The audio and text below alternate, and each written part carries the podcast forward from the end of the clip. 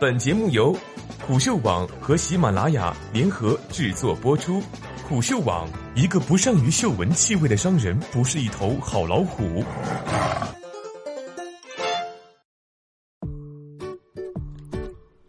我们一年多了一万所幼儿园，却少了七十四万个孩子。文章来自《每日经济新闻》，记者张怀水，编辑陈旭、李静汉。全面二孩时代。学龄前儿童的教育问题备受关注，然而教育部二十六号公布的一组数字还是让人感到有些意外。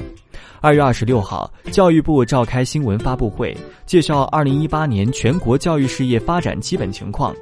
据教育部发展规划司司长刘昌亚介绍，二零一八年全国共有幼儿园二十六点六七万所，比上年增长百分之四点六。其中，普惠型幼儿园十八点二九万所，比上年增长百分之十一点一四。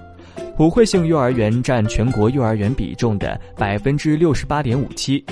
另据教育部统计，全国共有入园儿童一千八百六十三点九一万人，比上年下降百分之三点八二；在园幼儿四千六百五十六点四二万人，比上年增长百分之一点二二。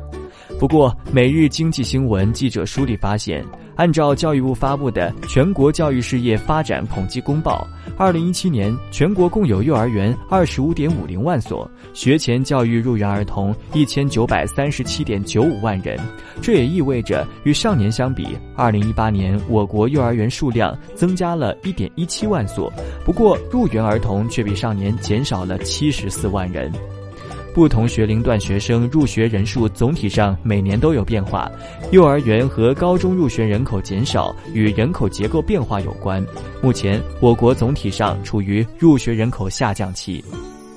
根据国家统计局数据，二零一二年全年出生人口一千六百三十五万人，出生率为千分之十二点一。二零一三年全年出口人一千六百四十万人，出生率为千分之十二点零八。二零一四年全国出生人口一千六百八十七万人，出生率为千分之十二点三七。二零一五年全年出生人口一千六百五十五万人，出生率为千分之十二点零七。记者将幼儿园入园人数对应三年前的出生人数，通过对比发现，入园人数下降并不能简单归结为人口结构，幼儿园入园人数走势与新出生人口并不完全成正向对比关系。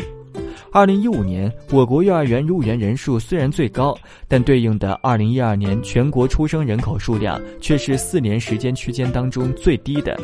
二零一六年，我国幼儿园入园人数同比降幅最大，但对应的二零一三年全国出生人口数量并非最低。中国教育科学研究院研究员楚朝辉接受《每日经济新闻》记者采访时表示，人口结构因素是导致幼儿园入学人数下滑的原因之一。除此之外，统计层面的差异也是一个重要原因。我们在调研中发现，当前市场上还存在较多的黑园，即未纳入统计范围的私立幼儿园。这些黑园入学门槛低，学费便宜，部分家长会将子女送到这类学校，但这类幼儿园并没有纳入教育部门的统计范围之内。从全国层面来看，二零一五年以来，尽管我国幼儿园入园人数呈现波动并略显下滑的趋势，但每日经济新闻记者通过梳理发现，部分一二线城市幼儿园入园人数和在园人数均呈现逐年提升的趋势。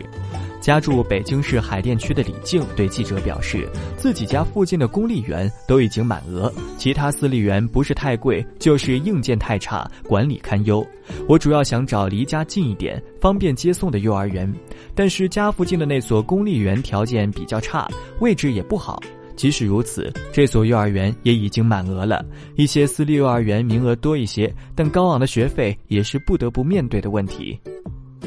幼儿园入园人数的变化不仅仅取决于本市的人口结构，外来人口的大量流入也是一个重要的增量。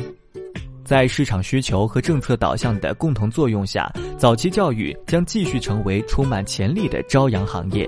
从出生人数来看，全面二孩政策实行三年以来，新出生人口出现先升后降的趋势。未来能否出现人口红利，是否会对今后的学前教育市场产生影响，依然有待观察。楚朝晖认为，当前幼儿教育在一二线城市获得充分的发展，形成了以社区为辐射范围的早期教育服务体系。在市场需求和政策导向的共同作用下，学前教育将继续成为充满潜力的朝阳行业。但在一些县城和乡镇，幼儿园入园率可能不太高。一方面受到人口流动的影响，另一方面，这些地区公办园和普惠型幼儿园还没有形成完善的覆盖体系。